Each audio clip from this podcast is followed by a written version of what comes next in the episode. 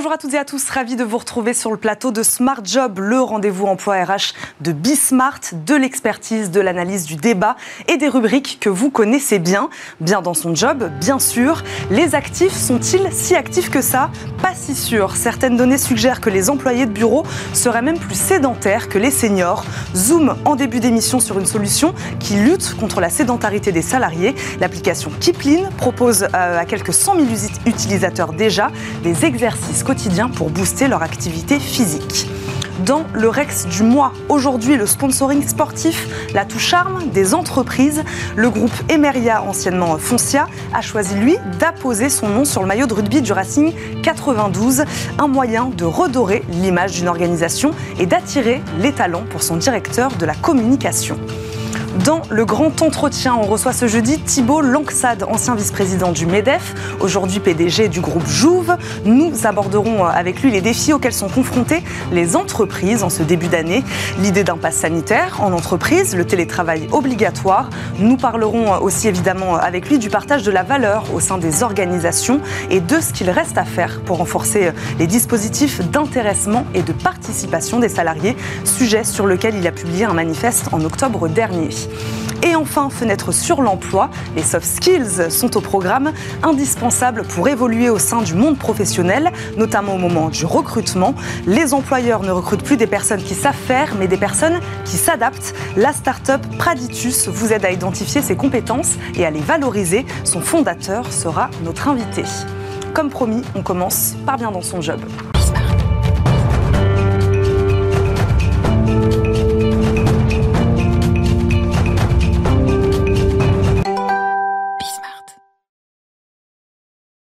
La sédentarité, véritable fléau chez les employés de bureau, assis devant leur ordinateur 5 jours par semaine ou plus, les conséquences sur leur santé peuvent s'avérer des fois dramatiques, d'où l'application mobile Kipling qui propose des parcours de santé centrés sur l'activité physique, que ce soit des jeux connectés, des séances d'activité physique en visioconférence ou encore des quiz santé. Nous recevons son fondateur Vincent Tarot. Bonjour. Bonjour. Bienvenue sur le plateau de Smart Job. Euh, pourquoi les salariés, les salariés de bureau sont-ils particulièrement touchés par cette sédentarité?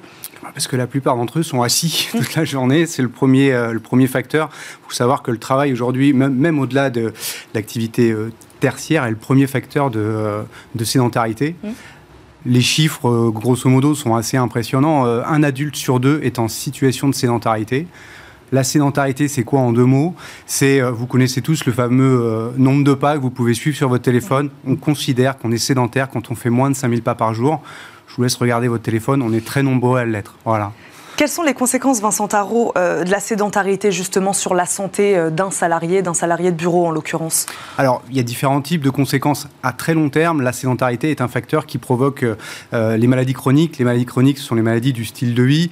on pense au cancer, aux maladies cardiovasculaires, le diabète, l'obésité. Et puis à court terme, c'est aussi un facteur de bien-être et de mmh. qualité de vie.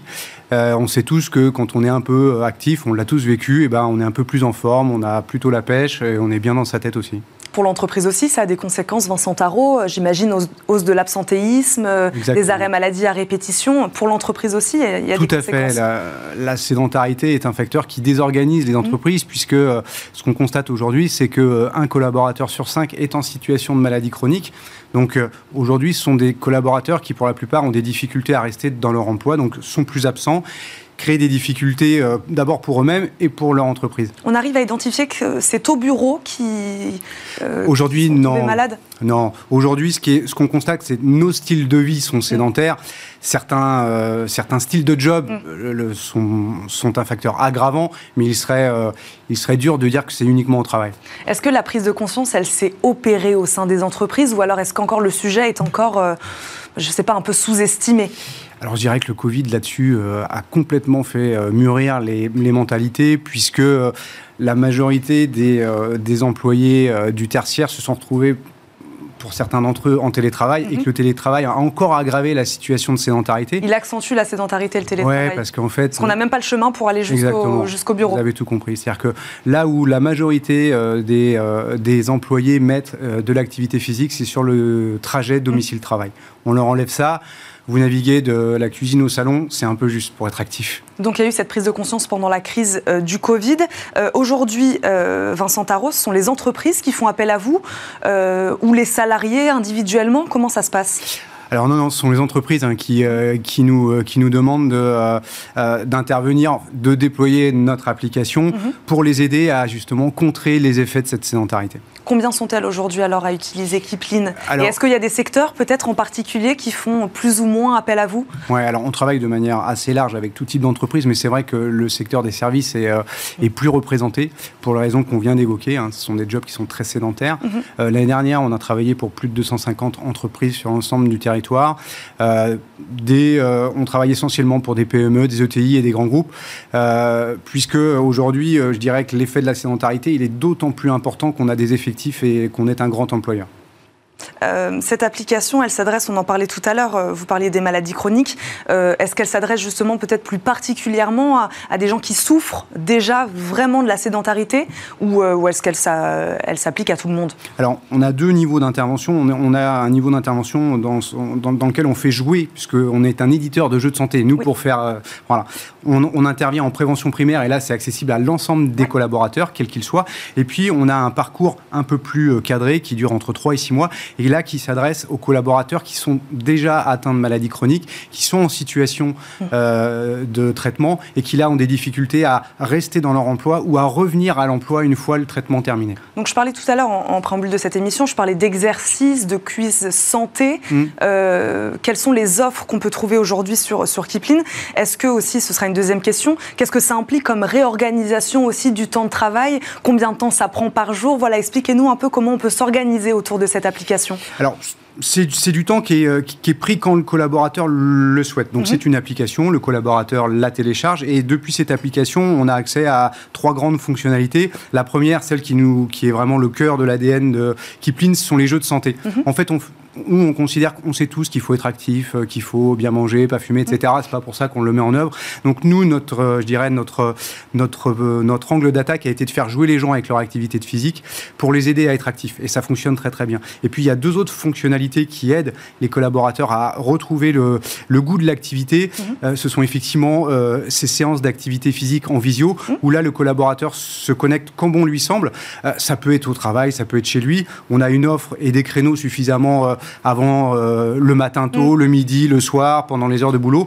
Et là, ce sont des séances avec des enseignants en activité physique qui vont aider le collaborateur à, euh, insérer de l'activité physique dans son quotidien. Ça peut être euh, sujet de posture au travail, mm-hmm. ça peut être de la relaxation, ça peut être voilà, des, des, sujets qui concernent vraiment les actifs sens large. Et donc ces temps-là pris pour, pour s'occuper un peu, un peu de soi, ils sont complètement acceptés par l'employeur Oui, j'imagine, si c'est eux qui font appel à vous, c'est complètement accepté. Oui, parce qu'aujourd'hui, tout le monde comprend bien que ce sujet-là, il est pas, euh, il est autant personnel que professionnel, et que euh, cette fameuse limite temps de vie euh, perso-pro, bon, d'une part, dans, dans, des contextes comme actuellement, a complètement éclaté, mhm. et la santé, elle est, c'est un sujet professionnel comme un sujet personnel. Vincent Tarot, pourquoi le jeu, vous avez un peu abordé, donc c'est vrai que c'est ce qui vous différencie, Kipling, c'est que vous, vous axez votre travail et votre solution autour du jeu. Pourquoi le jeu? Qu'est-ce que ça apporte en plus, justement? Alors le jeu a plein d'intérêts. Le premier, c'est que ça nous permet d'aller chercher les gens qui sont fâchés avec le sport. Euh, nous, l'idée dès le départ n'a pas été de convaincre les sportifs. Je dirais, on les aime beaucoup, mais ils n'ont pas trop besoin de nous. Nous, on va chercher les gens qui sont un peu fâchés avec l'activité physique mhm. et le sport. Et le jeu a de ça euh, qu'il nous permet. On engage à peu près plus de 60% des effectifs des entreprises qui viennent vers nous. Donc, on va bien au-delà des simples sportifs. Ça, c'est le premier point. Et puis, deuxièmement, le jeu, il, est, il est très pédagogique. Il vous met en situation du changement, mais sans vous expliquer vraiment euh, ce qu'il faut faire. Mhm. Et une fois que vous avez ancré, inséré de l'activité physique dans votre quotidien sur votre trajet pour aller au travail, euh, chercher vos enfants, enfin j'en sais pas. Bref, et eh ben vous vous êtes rendu compte que c'était assez simple. Et ça, c'est le jeu qui vous y emmène mm. sans vous expliquer, sans vous coacher, sans vous forcer. Euh, avec quel profil alors d'expert, expliquez-nous, avez-vous travaillé justement pour l'élaboration de cette, euh, cette application? Alors on a un comité scientifique avec qui on travaille depuis maintenant deux ans, qui sont des spécialistes de l'activité physique adaptée.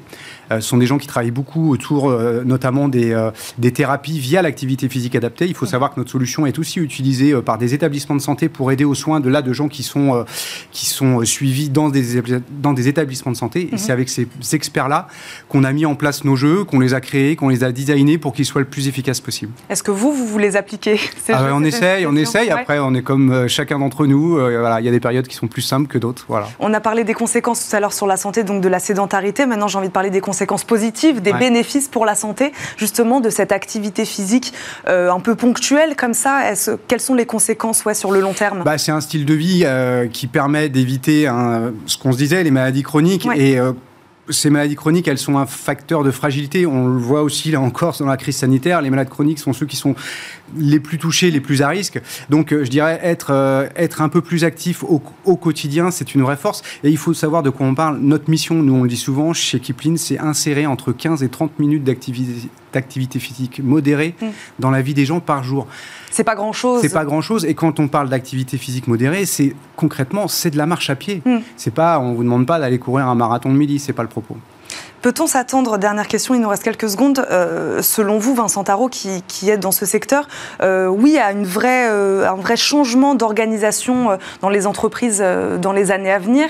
On est au tout début, là, justement, les, employeurs prennent conscience, en effet, qu'il faut se focaliser sur le bien-être de ses salariés. On peut s'attendre, là, dans les 5-10 années à venir, oui, a des changements radicaux dans les organisations? Je crois, il y a 46% des employeurs mettent des choses en place aujourd'hui, et puis le vieillissement de la population, malheureusement, fait que ces maladies chroniques vont être très présente dans les entreprises.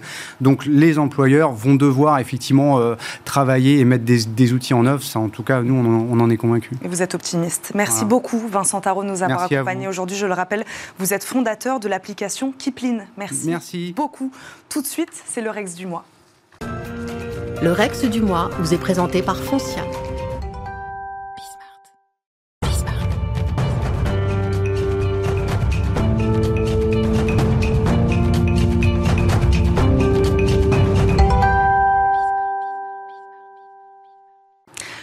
Rex du mois, le sport ou le sponsoring sportif peut-il booster le recrutement? On en parle aujourd'hui avec Frédéric Fougera, directeur de la communication d'Emeria. Bonjour. Bonjour Eva. Bienvenue sur le plateau de Smart Job. Frédéric Fougera, vous n'êtes plus directeur de la communication et de la RSE du groupe Foncia, mais directeur de la communication d'Emeria. Pourquoi ce changement de nom? Expliquez-nous.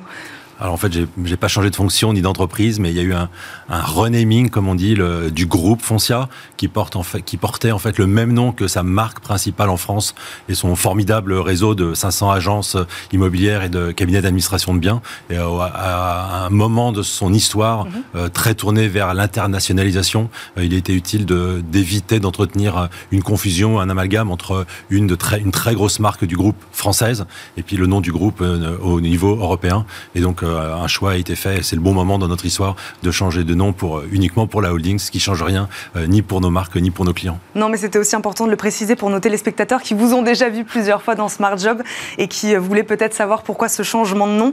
on va parler donc avec vous aujourd'hui du sport, notamment du sport amateur. Peut-il permettre de construire, alors c'est ce que vous, vous allez nous dire, une image ou de construire ou travailler d'ailleurs une image employeur?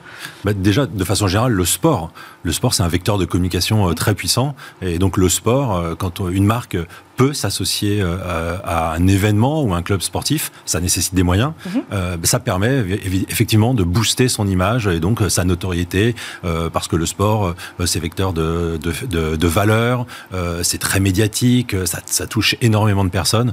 Donc c'est un très bon moyen de travailler son, son, image et donc son image employeur. C'est aussi une image de proximité. Mhm. donc tout ça peut participer à construire l'image employeur. Faut-il encore en avoir les moyens? Oui, parce que le sport, on va, on va revenir en effet sur les moyens. Le sport euh, est bon pour l'image d'une marque, c'est indéniable. Le sport euh, véhicule quelque chose de positif. le, sport, ce n'est que du positif. Euh, d'abord, dans sa façon de, On pratique du sport pour se faire du bien. On consomme du mm. sport. Le, verbe n'est pas très joli, mais mm. quand on consomme du sport, c'est un moment plaisir. Que l'on soit chez soi sur son canapé avec des amis, qu'on soit au stade, dans la rue, si c'est un événement qui se passe dans la rue, c'est des moments de convivialité, c'est des moments de bonheur. Donc tout ce qu'il y a autour du mm. sport, c'est plutôt positif. Les valeurs du sport, les valeurs d'équipe, de solidarité. Voilà, tout est positif autour du sport. C'est pour ça que les marques ne s'y trompent pas et quand elles le peuvent, quand elles le souhaitent, mhm. si, si, ça a un sens aussi avec euh, leur stratégie, avec euh, leur stratégie de communication notamment, euh, c'est bien de pouvoir s'associer à, à, une au sport ou à une image de sportif. En tout cas, c'est une piste intéressante pour promouvoir son image et son image employeur, parce que c'est ce qui nous intéresse notamment aujourd'hui. Mais en fait, c'est bon pour l'image de façon générale. Et c'est le choix que vous avez fait vous. Vous parliez tout à l'heure de moyens, la pratique sportive en entreprise. Donc, est-ce qu'elle est vraiment accessible à tous les budgets alors non, non, ça dépend vraiment, ça dépend de vos choix de partenariat. Et plus vous allez chercher un partenariat qui va être très exposé médiatiquement, mais assurément euh, le coût va être très élevé. Mhm. Euh, et donc ça va être euh, accessible pour des grands groupes, pour des très grandes entreprises, pour des grandes marques. Ça va être beaucoup plus compliqué pour une petite entreprise, pour une PME. là, il y a une disparité, mais qui est liée au budget dont disposent les entreprises pour pouvoir faire leur, leur publicité, leur promotion ou travailler leur communication. Donc non, ce n'est pas accessible à toutes les bourses. On parle depuis tout à l'heure donc du sport, moins précisément du sport amateur. C'est là on, on va rentrer dans le vif du sujet parce que c'est vrai quand on pense sport, on pense à des grandes compétitions, à des grands clubs sportifs. Euh, est-ce qu'on peut aussi penser peut-être quand on est une entreprise comme la vôtre aussi au sport amateur? Ça peut intéresser aussi une entreprise comme la vôtre? Eh ben, Je pense que c'est une idée judicieuse oui. Euh, parce que le sport amateur, en réalité, c'est lui le vrai sport de masse. C'est lui qui touche le plus grand mm. nombre de personnes. Alors la difficulté euh, par rapport à un événement sportif ou à un grand, un grand club, c'est que le sport de masse, lui, il est éclaté. Il est éclaté euh, par les disciplines, par les clubs, par les pratiques, par les territoires. Mhm. Donc, il va falloir trouver euh, une, façon de créer euh, de la cohérence, d'avoir une ligne directrice pour, pour arriver à communiquer autour de, de, cet éclatement ou de ce choix stratégique. Mais pour le coup, il, est, il, concerne beaucoup plus de monde et il est beaucoup plus accessible. Puisque là, vous pouvez, si vous ne faites le choix que de, de soutenir qu'un seul club, bah, vous pouvez être la, la, boulangerie d'un village et apporter votre soutien et faire figurer votre nom sur le maillot d'un club local. Donc le, sport amateur, c'est vraiment un vecteur qu'on qui, qu'on peut travailler. C'est pas celui auquel on pense le plus parce qu'on pense tout de suite gros résultats, KPI, euh, j'investis, il me faut un gros retour sur investissement. Mais en fait, il y a d'autres façons, notamment de contourner les questions de budget euh, pour avoir de la visibilité, pour être présent sur le terrain. Quand on, est, quand on cherche à montrer qu'on est un acteur de proximité, bah, c'est aussi très bien d'être sur le terrain et au plus proche euh, de ses clients, de, de ses mhm. parties prenantes, plutôt que d'être seulement sur des grands écrans de télévision. donc c'est une, une super direction. Et est-ce que vous, concrètement, vous avez vu peut-être le changement, comment ça a amélioré votre image de marque, justement, de, de vous rapprocher de ces petits clubs amateurs? Alors justement, chez Foncia, en fait, on, était historiquement partenaire... du Racing 92 Nous sommes historiquement, on mhm. est toujours euh, partenaire du Racing 92, donc c'est du rugby, c'est le mhm. top 14, donc là, c'est le gros club, euh, c'est la marque sur le short, euh, pour ce qui nous concerne, et donc c'est une visibilité, quand il y a des retransmissions, quand, quand il y a les matchs à l'arena, là, il y a une certaine visibilité. On a trouvé que c'était pas suffisant, et en fait, il se trouve qu'on a été approché par, par, des, par une bande de jeunes. Mhm. Euh, le mot bande est, pas du tout péjoratif euh, euh, dans, mon propos, qui ont créé une, une, agence de marketing sportif de proximité. Mhm. Et en fait, ils sont venus nous dire, nous, euh, moyens en finance, euh, bah, on se propose de vous mettre en relation avec euh, autant de clubs euh, amateurs, donc très localement, au plus près du terrain, pour promouvoir votre image, donc auprès des plus petits. Donc, ce sont des, des piou qui portent qui portent nos maillots, que l'on équipe finalement de tenues de pro, donc ils sont très fiers. et on a donc des petits clubs de quoi, de rugby, de alors, alors on a choisi de rester sur le rugby pour garder une cohérence et avoir mhm. une lisibilité. Donc foncière égale rugby, top 14 et, et club amateur. On a commencé euh, à la rentrée dernière, donc à la rentrée scolaire, mhm. euh, donc aussi rentrée des associations, euh, un partenariat qu'on a voulu tester sur 20 clubs, mais finalement on en est déjà à 30. Donc ça, ça va très très vite et ça fonctionne très très bien. Les coûts sont extrêmement modestes mhm. et grâce à cette agence qui s'appelle All Sponsors et qui fait toute la coordination, qui assure tout, le, tout, le, lien entre, le, entre nous, entre les clubs et euh, la fabrication des tenues et puis leur livraison. Donc il y, a un vrai rôle logistique. Eh bien, on, on équipe, on est, on est devenu l'équipementier de 30 clubs de gamins euh, qui ont des vraies tenues de pro aux couleurs de leur club. C'est-à-dire qu'il n'y a pas un seul et unique maillot foncier dans ces 30 clubs. Il y a autant de maillots que de clubs avec leurs propres couleurs. Il y a juste, ils ont le logo d'un gros sponsor qui figure sur leur maillot. Ce sont des pros et ils sont reconnus. Alors du coup, il n'y a pas de frais euh, d'achat d'espace. Euh, c'est quand même le gros budget dans une campagne de publicité et on mise plus sur la presse locale, sur les réseaux sociaux des familles, des parents qui sont très fiers de voir leurs gamins. De toute façon, ils sont très fiers. Mhm. Ils sont encore plus fiers de les voir dans des tenues de pro et de, et de s'éclater sur le terrain. Euh, voilà. Euh, avec notre concours. Et de nous, on bénéficie de cette image euh, indirectement, du coup. C'est ça, parce que des coûts, c'est ce que vous nous dites, pas si élevés que ça, finalement, pour l'entreprise. C'est très peu élevé. Ça, ça, là, là, du coup, c'est des investissements qui n'ont plus rien à voir avec euh, des, des partenariats de clubs. Euh, et donc, l'effet image... Mais les retombées sont importantes? Vous arrivez à les, à les mesurer? Proportionnellement, les retombées sont énormes par rapport au coût de club. Mhm. Elles restent faibles, il ne faut pas se mentir. Elles sont faibles dans l'absolu, mais au, regard des investissements, elles sont énormes. Et ça permet vraiment à une marque de se d'être présente sur le terrain et de jouer son rôle et d'afficher son rôle d'acteur de proximité. C'est notre mm. besoin. Quand on est un grand réseau national, euh, on, on, oublie qu'on est autant. Enfin, Foncia, c'est 500 mm. agences dans toute la France. On, on pense d'abord qu'on est un grand réseau là-haut. On mm. oublie qu'en fait, on est 500 acteurs de terrain. Euh, et donc ça, ça participe à, à, à, montrer cette image. Je pense que pour tous les acteurs du service, euh, tous les acteurs en réseau, c'est une bonne solution pour promouvoir son image au plus près de, de ses clients et de ses parties prenantes. Bah, vous parlez du réseau, justement. Ça vous permet aussi peut-être de l'élargir, ce réseau aussi, d'être au plus près des, au plus près des citoyens? Ça permet effectivement de, de créer beaucoup de relations publiques parce ouais. qu'évidemment, on, on, est allé sponsoriser des clubs dans les villes dans lesquelles nous avions des agences. Mm -hmm. Et donc, du coup, ça permet de faire des événements avec les élus, avec la presse, euh, avec des clients, avec des prospects. Ça permet d'organiser un petit événement pour remettre les maillots. Ça permet d'être associé à, à, des événements locaux, et, évidemment sportifs, mais aussi autres. Ça permet aussi de jouer un rôle d'acteur local, mm -hmm. pas seulement une activité euh, euh, immobilière dans, dans, pour ce qui nous concerne, mais ça permet effectivement donc du coup d'élargir son réseau euh, et, et, et, donc de faire des relations publiques, pas seulement de, de la communication dans le sens affichage d'image. Frédéric Fougera, vous parlez donc de booster son, son image de marque. Euh, auprès de qui en fait finalement? Est-ce que c'est boosté auprès euh, de ses clients? Est-ce qu'elle est boostée aussi auprès de peut-être de, de, futurs talents potentiels qui seraient intéressés d'aller travailler chez vous, justement parce qu'ils voient que vous travaillez avec des clubs sportifs? Bah, Dans des réseaux comme les nôtres, euh, le recrutement c'est un, une, une, question vraiment clé, mm -hmm. et donc il faut vraiment montrer qu'on est présent, il faut vraiment montrer qui on est, il faut créer de la relation avec les gens, c'est ce que vous disiez. Donc publier une annonce dans la presse locale, euh, c'est pas forcément ou dans la ou, ou l'afficher sur une de nos vitrines, mm. c'est pas forcément euh, suffisant pour toucher les personnes que nous souhaiterions rencontrer. Il faut aller vers ces personnes. Et donc, il faut créer des, des occasions, des prétextes, des événements pour aller vers ces personnes. Et là, tout d'un coup, ben, on, on, quand vous échangez avec une famille euh, pour laquelle vous remettez une tenue pour un, un, un des enfants ou plusieurs, ben, du coup, vous parlez aux parents, vous parlez aux cousins, aux oncles, aux tantes. Et, et c'est autant de façons de mhm. s'adresser à des publics qu'on qu ne toucherait pas forcément euh, directement. Et voilà, c'est le, le bouche à oreille qui, qui, commence. Et on commence chacun à parler de ces situations. Ben, moi, je cherche un emploi. Ben, moi, je cherche un collaborateur. Ben, Peut-être pourrions-nous nous rencontrer. Et voilà comment le, le recrutement peut être facilité euh, grâce à cette opération euh, qui n'est pas pensée directement pour ça, mais qui sert euh, beaucoup de, de, de sujets de l'entreprise et notamment le recrutement.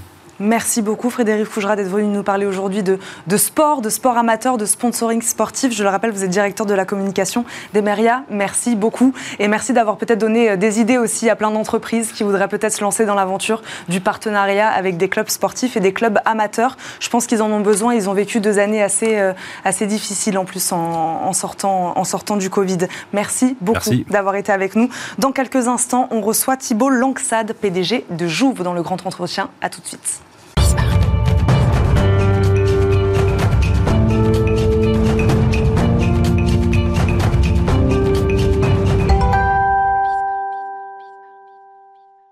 Thibault Langsade est l'invité du grand entretien dans Smart Job. Bonjour. Bonjour. Bienvenue sur le plateau. Merci beaucoup d'être là. Vous le connaissez peut-être en tant qu'ancien vice-président du MEDEF ou actuel PDG de Jouve, groupe spécialiste de la transformation digitale des entreprises. Il est aujourd'hui sur notre plateau aussi pour sa casquette d'ambassadeur de l'épargne salariale et de la participation des salariés, auteur d'un manifeste sur la participation et l'intéressement, le dividende salarié. Nous aimerions savoir quelles sont ses recommandations justement pour étendre et renforcer ce dispositif dans les entreprises françaises. Thibault Langsade, euh, première question pour qu'on fasse un peu le constat. Où en est-on de l'épargne salariale en France? Euh, combien, sont, combien de porteurs de l'épargne salariale? Combien d'entreprises proposent ces dispositifs à ses salariés?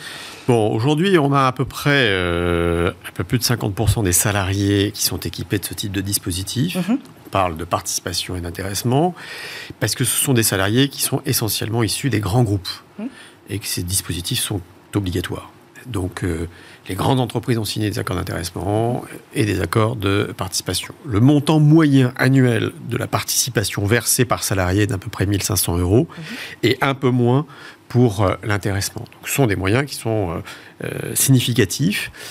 Le gouvernement, il y a quasiment 4 ans, dans le cadre d'un projet de loi de finances, a supprimé le forfait social qui était lié à l'intéressement et à la participation à l'intéressement pour les entreprises de moins de 250 salariés. C'est un forfait social qui était à 20% payé par les entreprises et supprimé pour la participation pour les entreprises de moins de 50 salariés. Ce qui veut dire qu'aujourd'hui, des patrons de TPE, PME qui mettent en place ces dispositifs dans les entreprises ne sont pas soumis au forfait social, ce qui fait que ce sont des outils hautement attractifs pour, on va dire, recruter, fidéliser, animer les collaborateurs euh, en entreprise. Et euh, ces dispositifs ont été mis en place dans le cadre de la loi Pacte. Mhm.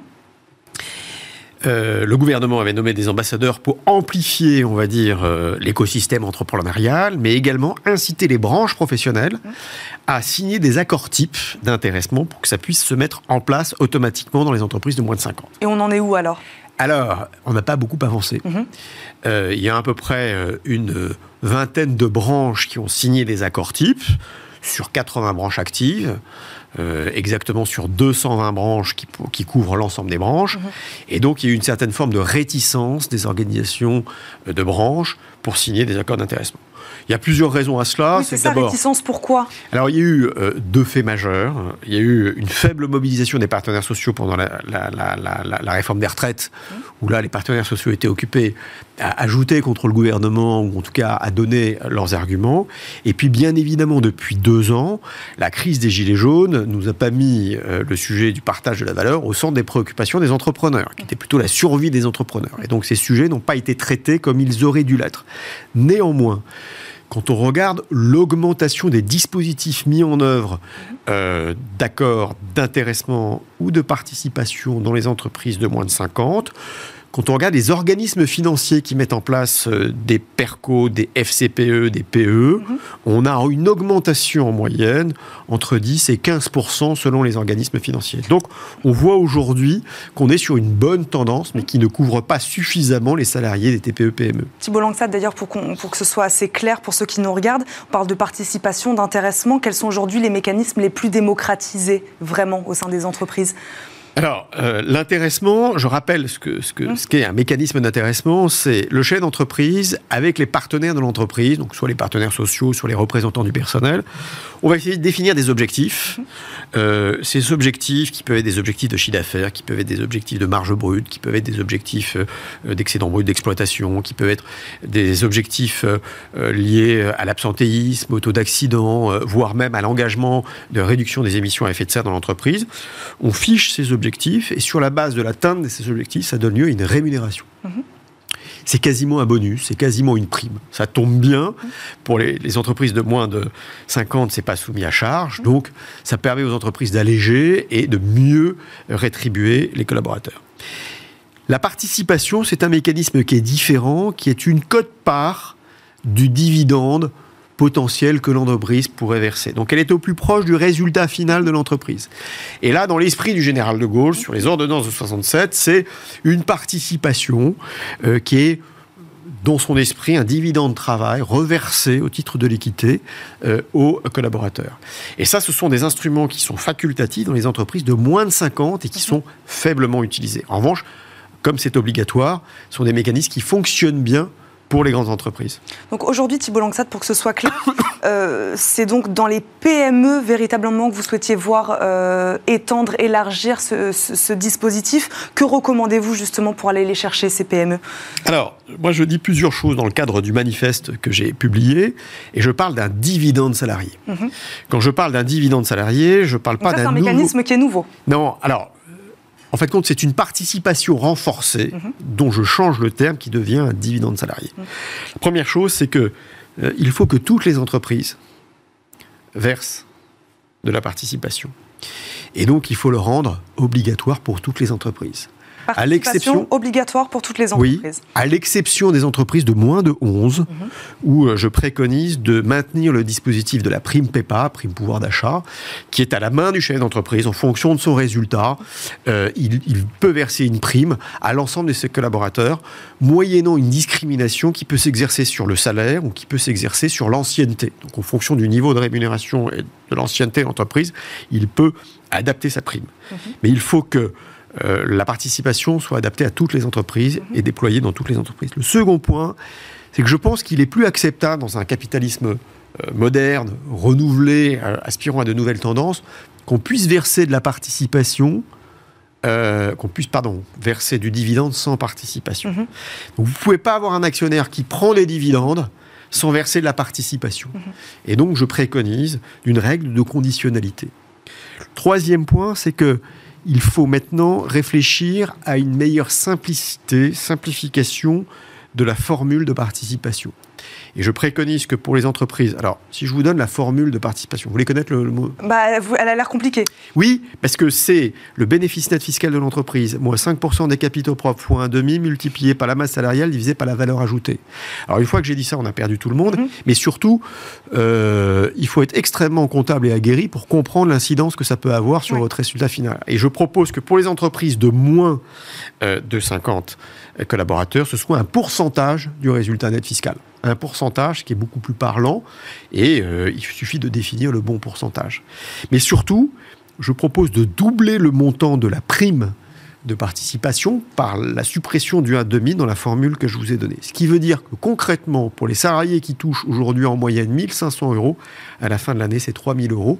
Donc c'est un 12e pardon, c'est un 13e ou 14e mois qui serait versé aux collaborateurs. Et, donc ça, c'est un amour important. Thibault Langsat, ce, ce dividende salarié, ce, que, ce, que, vous nous proposez, euh, c'est pour ceux qui, proposent déjà ce type de mécanisme au sein des entreprises. On n'est pas sur un élargissement euh, du dispositif ou si ça, donnerait bah, envie aux chefs d'entreprise, justement, eh, selon vous je, propose la formule est définie par la loi, je propose de la simplifier par la loi, mmh. je propose d'étendre la participation à toutes les entreprises mmh. et donc euh, par le biais de mes propositions, ça permettra de mieux, euh, on va dire, répartir la valeur produite. Donc c'est un vrai débat que je propose, mm.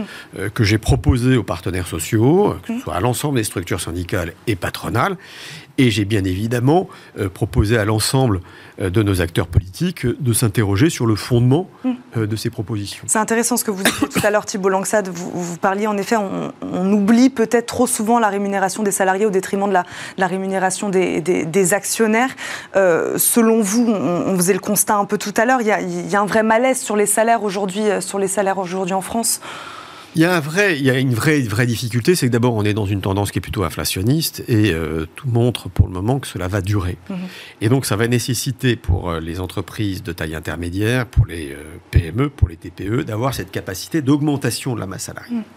Et donc il va falloir qu'ils augmentent les salaires, tout mhm. simplement. c'est de porter une augmentation qui n'est pas forcément simple si on n'en a pas soit la surface financière, soit les perspectives économiques. Et ça nécessitera probablement aussi de mieux associer à la valeur produite l'ensemble des collaborateurs. Et donc sur la base de résultats auxquels les collaborateurs peuvent s'engager, auxquels l'entreprise peut être en capacité de délivrer, d'avoir une meilleure répartition de la richesse qui permettra là aussi de pouvoir mieux rétribuer le collaborateur. Et donc tous ces éléments-là qui étaient moins regardés il y a quelques années, parce qu'on voulait tout mettre sur le salaire, mm. eh bien, participer à la création de valeur de l'entreprise mm. et d'en toucher les fruits mm-hmm. est aujourd'hui euh, une vraie nécessité. Donc, source d'engagement du collaborateur, en plus d'avoir de d'avoir accès à une participation, à un intéressement sur l'entreprise, source d'engagement, est-ce que dans les faits, c'est vraiment le cas Et quand vous êtes... Alors, la, difficulté, c'est de s'assurer en tant que chef d'entreprise, on puisse rendre audible l'ensemble de ces mécanismes. Mm. Donc, vous êtes chez Bismart, vous avez des objectifs de chiffre d'affaires, euh, euh, d'audience, de régie. si on définit ensemble les objectifs et que derrière ça conditionne une rétribution, c'est assez transparent.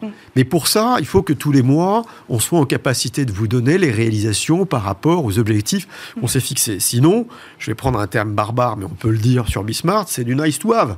Donc tu m'as promis quelque chose, puis on verra à la fin de l'année si c'est tombé. Non, il faut que ce soit utilisé comme des mécanismes qui permettent au mois le mois de comprendre si on est dans la performance collective qu'on s'est euh, euh, ensemble collectivement euh, mis en condition. Sur le dividende salarié, Thibault Langsad, les chefs d'entreprise, ils seraient prêts là aujourd'hui à mettre en place une telle mesure? Je pense que les chefs d'entreprise seront prêts à mettre en place une telle mesure pour une raison très simple, c'est qu'ils ont trois sujets qui les préoccupent aujourd'hui. Mhm. C'est recruter, fidéliser et motiver.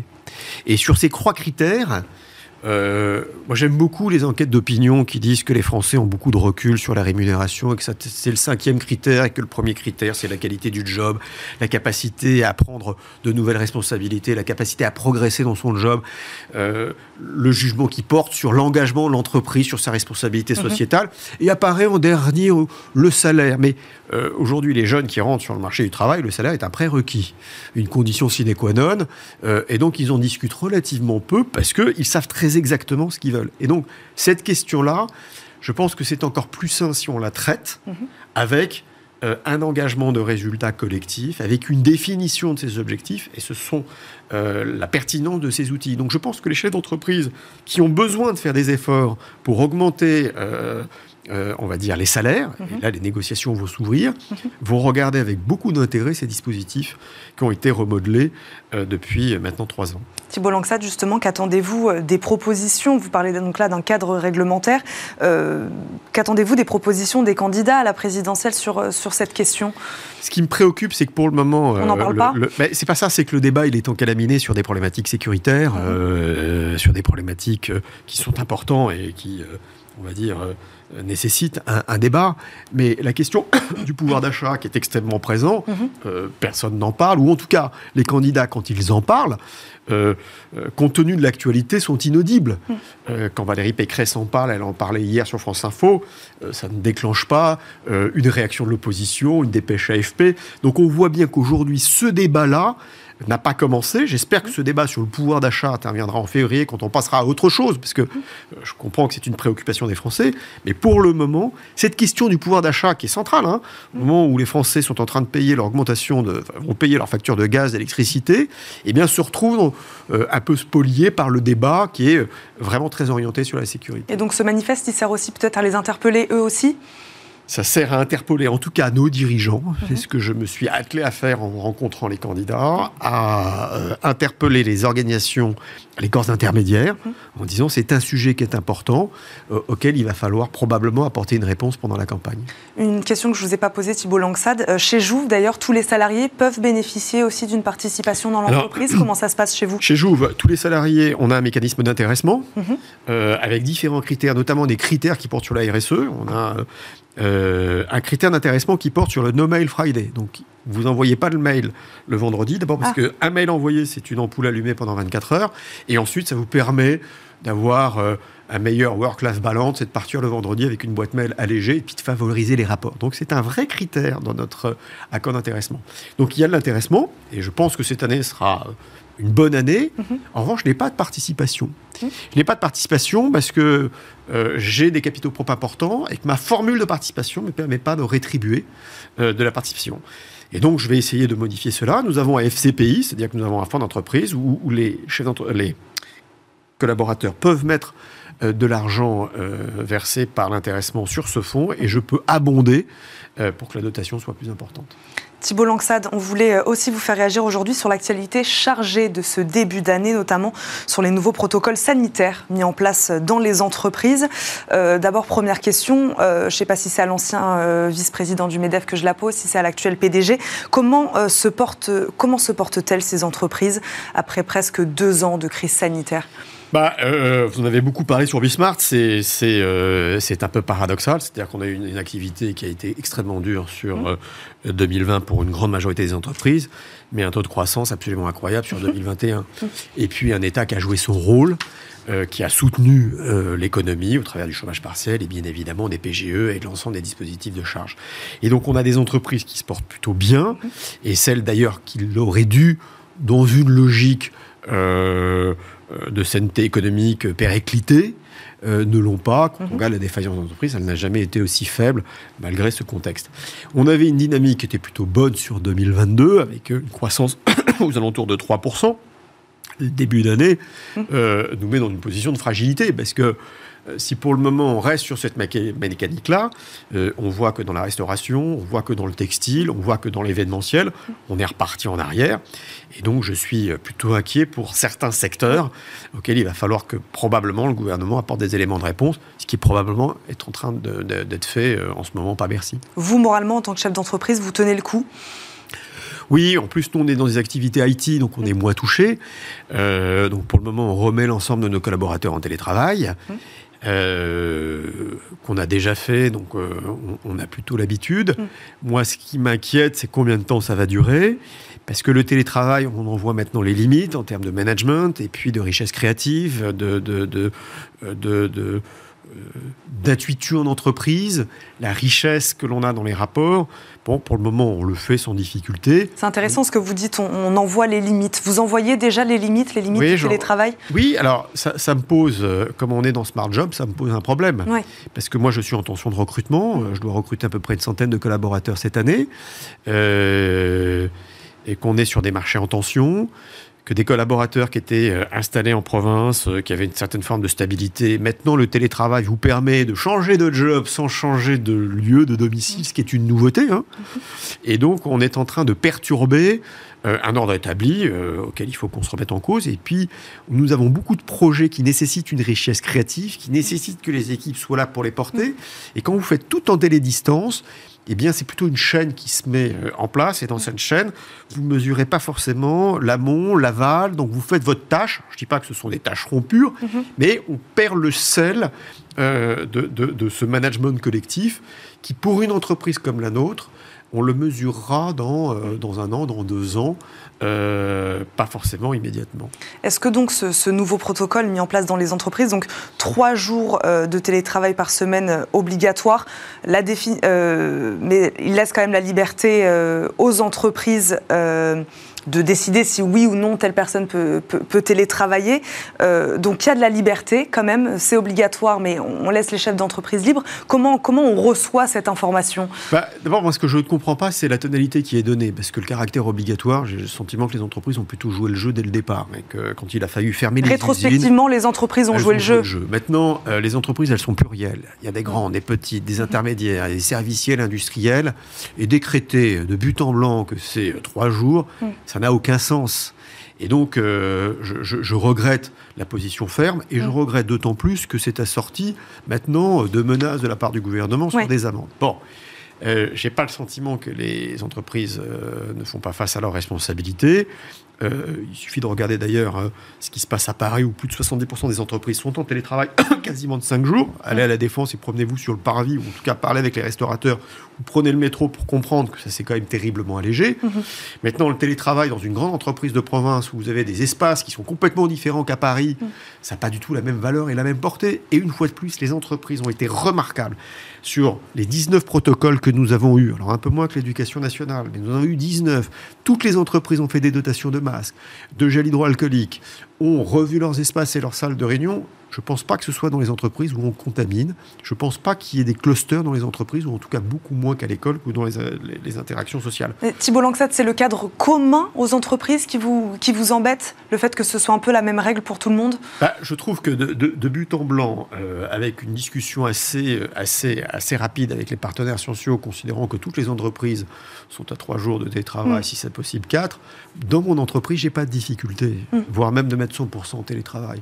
Mais quand vous oui, et puis les process sont déjà bien intégrés. Et, alors, ça veut dire que vous, comment vous monitorez tout ça? C'est-à-dire que vous allez tenir des registres dans les PME pour dire alors tu es là demain et si l'inspection du travail, il faudra dire que tu n'étais pas là. tout ceci n'est pas responsable et je ne comprends pas pourquoi on s'oriente sur cette voie-là. Maintenant, les entreprises euh, maintiennent le télétravail. En plus, c'est dans leur intérêt de continuer à avoir de la production euh, compte tenu de cette augmentation spectaculaire du, variant, à 350 000 contaminations par jour. Donc tout le monde a intérêt à se protéger. Euh, mon point d'inquiétude, c'est de savoir combien de temps ça va durer. Vous, parliez tout à l'heure de, de, la pression. Euh, la pression des contrôles, elle est, elle est efficace ou pas? Vous avez, vous avez 5000 inspecteurs du travail, bon, pour un peu plus de 3 millions d'entreprises, donc euh, faites la capacité euh, d'intervention. Mm. Et je trouve que la tonalité est très bonne. Après, quand vous aurez un inspecteur qui viendra dans l'entreprise constater que vous avez des collaborateurs qui ne sont pas en télétravail, sur quelle base il va se fonder? Mm. Quel est l'emploi qui est facilement euh, télétravaillable, celle qui ne l'est pas? Et quel est le collaborateur qui dit Moi, je suis isolé chez moi, je n'en peux plus, mm. je suis célibataire, mes rapports sociaux sont en partie en entreprise et j'ai pas le moral et je veux continuer à travailler. à lui, on lui dit non. alors, on va lui dire Non, il faut repartir travailler.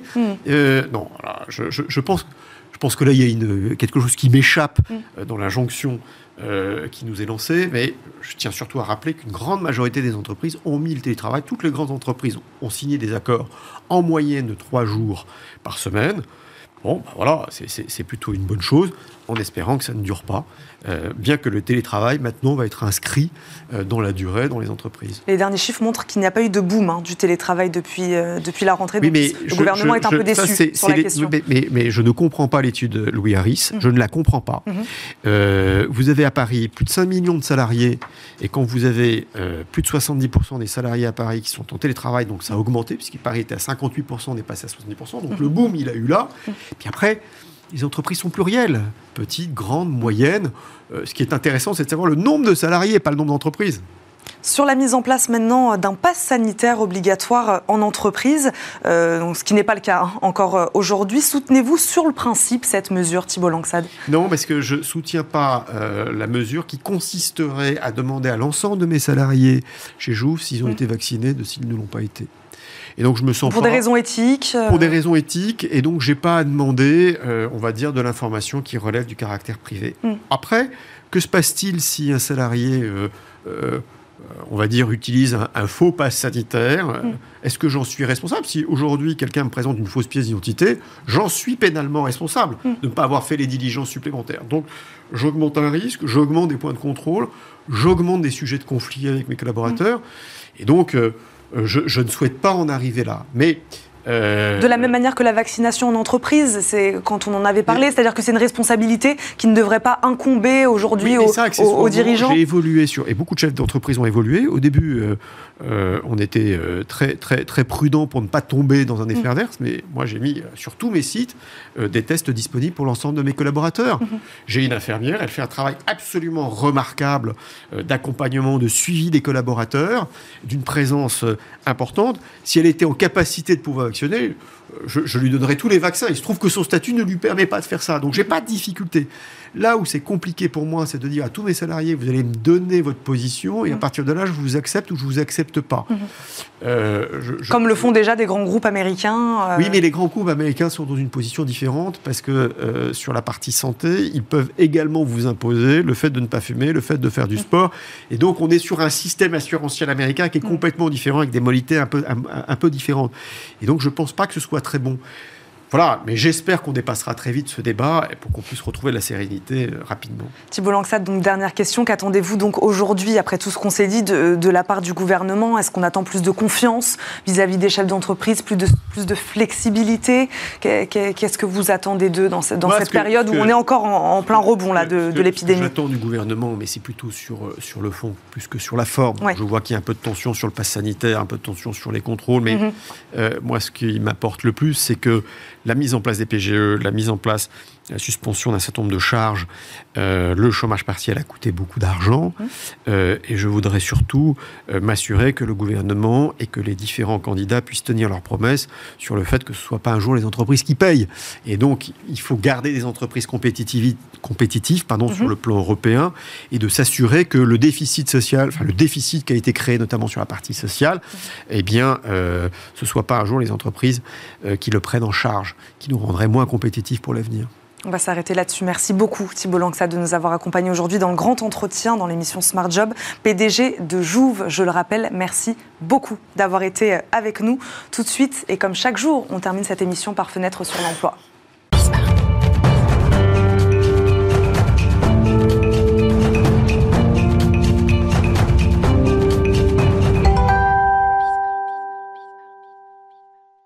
Fenêtre sur l'emploi, l'employeur ne recrute plus des personnes qui savent faire, mais des personnes qui s'adaptent. Ils sont même aujourd'hui 70% à juger les soft skills, ces compétences comportementales, aussi importantes que les hard skills, les compétences techniques. Euh, ce sont des chiffres d'un sondage Harris Interactive. Johan Russo, fondateur de Praditus, spécialiste de ces compétences comportementales, nous accompagne. Bonjour. Bonjour. Bienvenue sur le plateau de Smart Job. Merci beaucoup d'être avec nous. Johan Russo, euh, on l'a vu, un 70% euh, des recruteurs aujourd'hui jugent les soft skills, compétences comportementales, aussi importantes que les compétences, que les compétences techniques. Pourquoi, selon vous, les entreprises valorisent-elles autant aujourd'hui ces compétences? Alors comme vous l'avez très bien dit, c'est quelque chose qui est nouveau. Euh, c'est euh, quand j'ai commencé l'entreprise, quand on l'a créé avec euh, Andrés, mon, le cofondateur de l'entreprise, il y a huit ans, c'était pas du tout comme ça. Mhm. Les soft skills, c'était vraiment un sujet qui était intéressant, mais réservé à des hauts potentiels, réservé à quelques personnes qu'on voulait accompagner et coacher. Et maintenant, alors évidemment, il y a eu tout un sujet en fait avec des transformations, avec les nouvelles pratiques managériales, et puis mhm. évidemment, ça a été accéléré avec le, tout ce qui s'est passé avec la crise du Covid.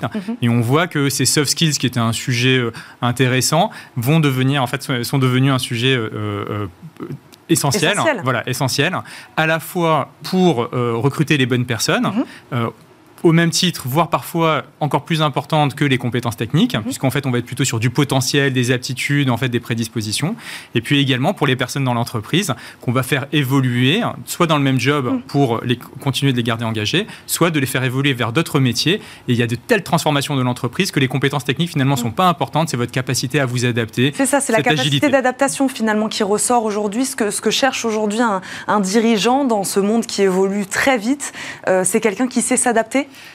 c'est quelqu'un qui est agile, qui est ouvert à l'expérience, mm. qui est curieux. On sait aujourd'hui, par exemple, que l'ouverture à l'expérience, c'est un prédicateur en fait important de cette agilité digitale dont on a besoin, de cette agilité au travail. Ça, ça a mm-hmm. été montré par des recherches qu'on a faites euh, récemment, là, donc une étude académique qu'on a sortie euh, en, novembre dernier. Mm-hmm. Et on voit que euh, à la fois les soft skills, ça regroupe pas uniquement en fait l'efficacité relationnelle ou managériale. Hein. c'est tout un c'est tout un sujet en fait qui est mm. assez vaste.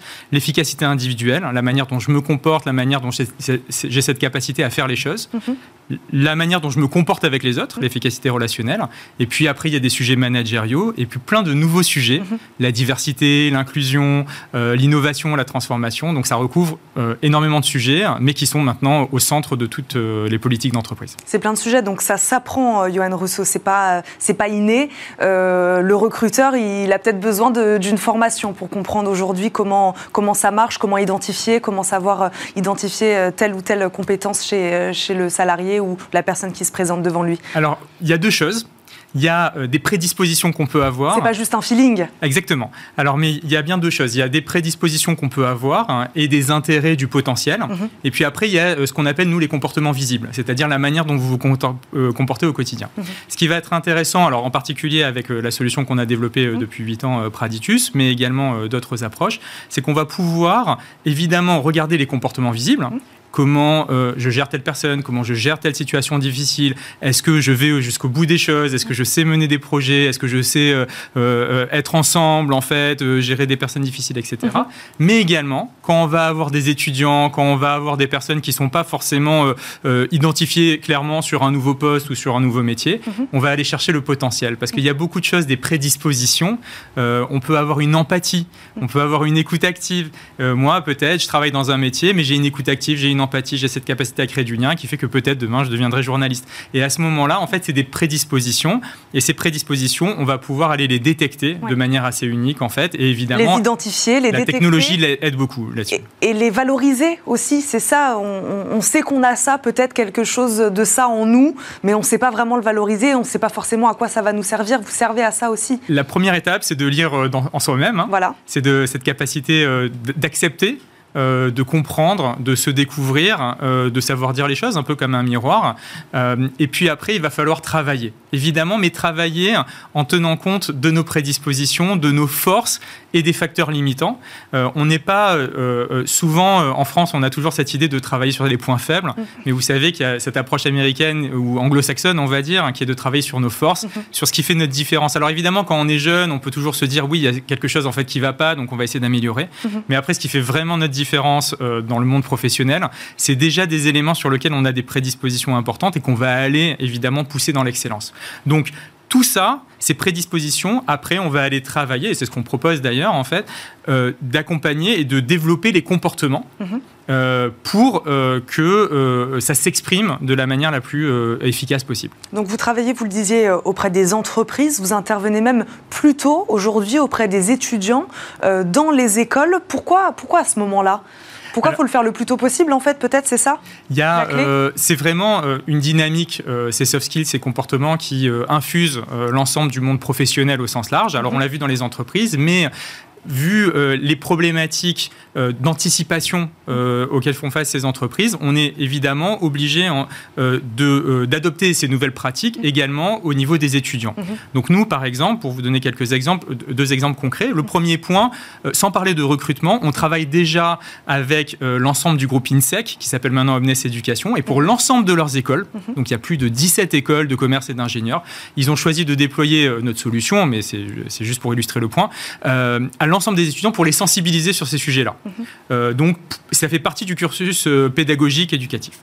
Un deuxième exemple, là plus dans une logique effectivement de recrutement, mhm. euh, Industrit, qui est l'école de formation du groupe Total sur les métiers de l'industrie, ont choisi Praditus pour pouvoir identifier les fameuses prédispositions mhm. des étudiants, enfin des candidats, et de ne pas les recruter justement sur un CV où peut-être ça serait assez pauvre. Mm. Et on va aller euh, sélectionner justement sur la curiosité, sur l'envie de faire, sur la persévérance, la planification, donc des sujets qui sont importants dans les métiers de l'industrie. Et on va aller détecter ce potentiel. Donc on voit que ça mm. infuse à tous les niveaux mm-hmm. et c'est plutôt euh, ben, une bonne chose. C'est un enjeu d'employabilité, c'est ce que vous nous dites. C'est aussi un enjeu peut-être de bien-être, de, de mieux se connaître finalement. C'est mieux savoir où on va aussi, c'est être plus serein, surtout à un âge quand on est étudiant et qu'on s'embarque dans la vie professionnelle.